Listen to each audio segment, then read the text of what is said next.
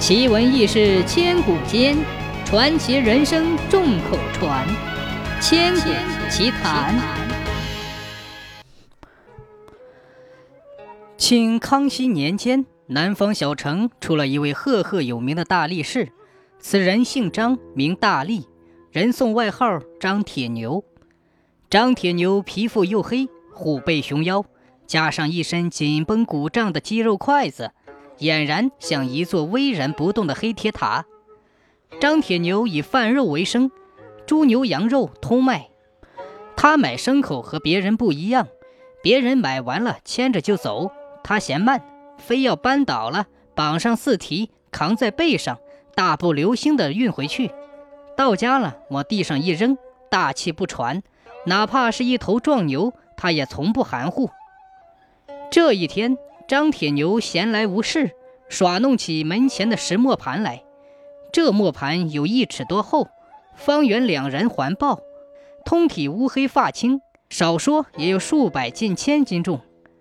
只见张铁牛双腿站定，气运丹田，俯身抓起磨盘，啊的一声抓起，呼的一下举过头顶。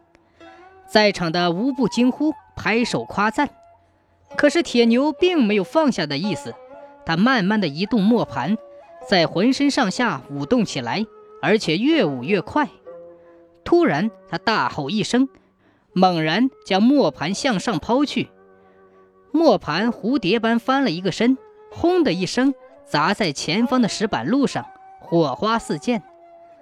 此时此刻，一辆四骑带棚马车恰好刚从门口飞驰而过。马匹顿时被惊吓，扬起四蹄，啾溜溜四处乱窜。张铁牛眼看不好，飞奔过去，死死地抓住了马车的后缘，用力往后一拉。马匹受了惊，哪里肯停住？慌乱间，只听哗啦啦一声，马车被拉散了。车棚内一人坐立不住，滚落下来。张铁牛忙伸手接住，定睛一看，黄衣龙袍。俨然是当今圣上，他急忙跪倒在地，急呼万岁。圣上受了惊吓，半天才缓过神来，还没有来及问清缘由，猛然的想起自己是有要事在身。他环顾左右，见马车已经废了，就立刻让张铁牛带路，命随从通报县衙，立马前来迎接。原来这是康熙微服私访。时值梅雨季节，上方河段水位突飞猛涨。他刚刚获知特大洪峰即将光临本城河段，如不紧急补救，大堤危在旦夕。所以换上龙袍，急奔本地县衙。县衙得知圣上驾到，哪敢怠慢，火速前去迎接。商议后，立即组织一支庞大的护堤大队，直奔坝堤。在堤坝上。人们搬石块、运沙袋，干得热火朝天。不多时，堤坝就被修得很高。这时，有人隐约听到河道上方有轰隆隆的声响，由远及近，像是千军万马。所有人都停住了，静静地听，远远地望。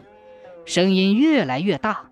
不多时，就看见一大批丈高的白色水头，夹杂着泡沫污杂，铺天盖地地呼啸而来。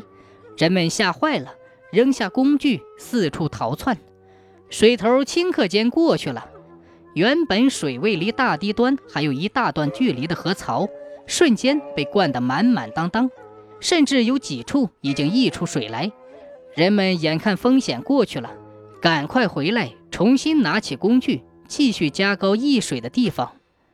忽然，一处堤坝决口了，河水发飙般狂涌出来。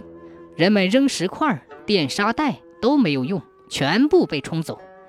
人们在无计可施时，只见张铁牛挺身而出，他找了一块又大又厚的木板，猛然跳进水里，使尽全力，一点点，硬是将木板推倒在河槽里，然后大声喊：“赶快打桩投沙袋！”